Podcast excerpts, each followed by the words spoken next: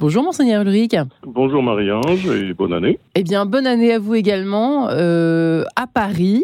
Bien que, effectivement, nous, nous en parlions juste avant de commencer l'émission, on ne peut pas passer à côté de cet événement qui est évidemment le départ euh, vers le ciel, de, en tout cas vers le père du, pape émérite Benoît XVI, euh, que vous avez rencontré, me disiez-vous, à plusieurs reprises.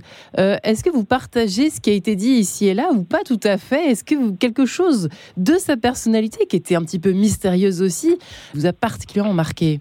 Oui, j'ai été très, très marqué depuis longtemps. Quand j'étais étudiant en, théologie, j'ai lu ses livres, j'ai étudié sa théologie et elle m'a euh, tout de suite beaucoup euh, marqué parce que j'aimais la, la, précision de son exposé, j'aimais la clarté de sa langue, traduite en français, c'était très clair et j'imagine que écrit en allemand ça devait l'être aussi les traductions qu'on en avait étaient vraiment, je trouve, très... Ça procurait chez moi, quand je lisais cela, il y a, il y a 50 ans, ça procurait une vraie joie. Je me disais, j'ai l'impression de comprendre qu'il est quelque chose du, mystère de, Dieu fait homme et, de la bonne nouvelle de Jésus-Christ. Enfin voilà, c'était, ça me, ça me parlait dans, dans un langage à la fois actuel, clair, et, précis. Voilà, ça me faisait beaucoup entrer dans le cœur de la foi chrétienne. D'ailleurs, le titre euh, du livre que j'ai commencé à lire, que j'ai lu euh, il y a 50 ans, c'était la, la, foi chrétienne hier et aujourd'hui. Voilà,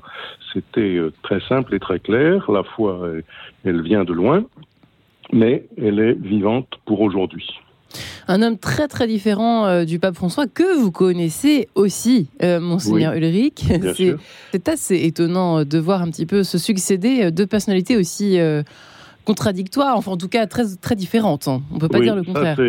Ça c'est le grand, comment dire, le grand mystère de l'Église, de la vie de l'Église, c'est qu'en effet se succèdent aux places de, de responsabilité dans l'Église, euh, aussi bien chez les évêques que chez les papes, des hommes parfois de, parfois de tempérament, de, de, de style, d'intérêt personnel assez différents, mais qui expriment la, continuité de la foi et la continuité de la, de la vie chrétienne.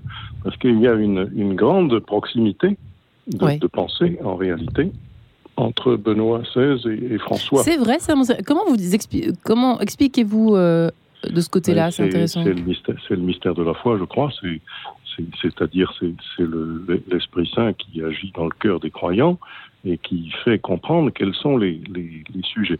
J'ai expliqué ça mercredi soir dans la messe que j'ai célébrée à Saint-Sulpice. J'ai montré que euh, le théologien Ratzinger, dans les années du Concile, où il était euh, encore jeune prêtre, jeune théologien, mm, mm. accompagnateur de, de, son, de son évêque, enfin pas de son évêque, d'un évêque allemand, le cardinal Frings, mm-hmm. euh, qu'il avait choisi comme bon théologien. Euh, il a été euh, très touché par ce qui se passait au Concile et il a contribué à, la rédaction des, des, textes importants comme le, le, grand, le grand, la grande constitution sur l'Église. Euh, mystère du salut. Enfin, voilà. Euh, bon, donc il a, il a centré sa réflexion sur l'Église. Hmm. Il a centré sa réflexion sur la liturgie et il a souvent parlé de la liturgie dans les années qui ont suivi. Il est venu en parler un peu partout et notamment en France. Voilà. Et puis, euh, il est devenu évêque, il est devenu euh, préfet de la congrégation pour la doctrine de la foi, donc ça a été un, un fort défenseur de la, de la doctrine chrétienne, de la doctrine catholique, et parfois on lui a reproché d'être euh, trop rigoureux, mais il a suivi tout un chemin euh, personnel et il a, à la fin de son pontificat, expliqué à plusieurs reprises qu'il avait ensuite vu l'importance de beaucoup d'autres textes du Concile Vatican II, notamment trois, un texte qui s'appelle Gaudium et Spes, qui dit hum. euh, la, la, doctrine sociale de l'Église, résume et qui dit la doctrine sociale de l'Église. La préoccupation de l'Église pour les questions sociales est une préoccupation permanente qui se met au point euh, d'année en année, enfin sur des sujets euh, extrêmement divers, importants. Et voilà, c'est la présence de l'Église dans le monde. Deuxièmement, un autre texte très important, c'est le texte sur la liberté de conscience et la liberté religieuse. On ne peut pas imposer la foi à qui que ce soit. Personne ne peut empêcher quelqu'un d'avoir une foi religieuse. Donc l'État ne peut pas empêcher la foi religieuse, l'État ne peut pas imposer une foi religieuse, et on ne peut pas interdire à quelqu'un de changer au cours de sa vie, de se convertir, de changer, de passer d'une religion. Pourquoi vous précisez cela, monseigneur Vélec Parce que c'est pas tellement d'actualité. Ce, ce... Chez les chrétiens, on n'est pas tellement là-dedans, si? Pourquoi vous précisez ah ben, cela? Pourquoi je précise ça? Euh, Bien sûr qu'on est là-dedans. Dans le monde entier, on est là-dessus. Il y a des États qui imposent telle et telle foi. Il y a des sociétés qui empêchent la conversion et le changement euh, religieux. Il y a des gens qui sont obligés de se cacher.